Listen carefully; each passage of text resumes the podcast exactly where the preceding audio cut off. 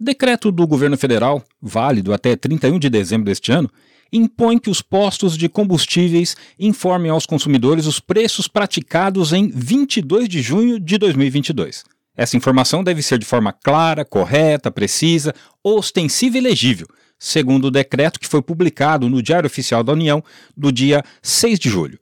A medida tem o objetivo de permitir que os consumidores possam comparar os preços praticados no momento da compra com os que eram praticados antes da lei que limita o ICMS sobre os combustíveis em 17 ou 18%.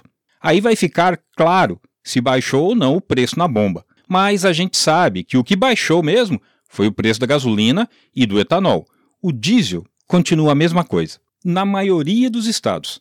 Isso porque as alíquotas do diesel em grande parte do Brasil já estavam perto dos 18%, ao contrário da gasolina e do etanol, que eram percentuais bem mais altos. É por isso, por exemplo, que em São Paulo e em muitos estados não dá nem para perceber queda nas bombas, porque não houve mesmo. O reflexo no diesel no estado de São Paulo não foi tão grande, porque no estado já era um ICMS, ICMS menor. Nosso ICMS era 13,3%, enquanto outros estados chegavam a 25%, 27%, 30%. Então, aqui em São Paulo, praticamente não foi sentido a baixa do ICMS na, no óleo diesel. Okay?